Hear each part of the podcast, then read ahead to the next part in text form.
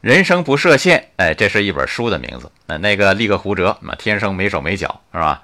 呃，比正常人生活的更好。他是运动健将，游泳、冲浪啊，踢足球啊，都不成问题。没错，他是个神迹啊，无手无脚也无烦恼。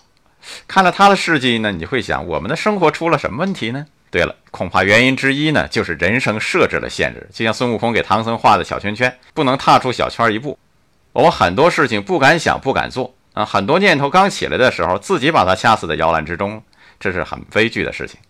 一个孩子是不会否定自己的梦想的。为什么我们变得这么理智呢？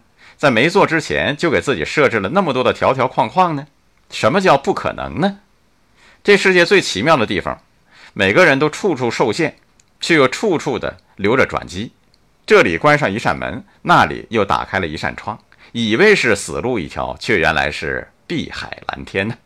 爱生活，高能量。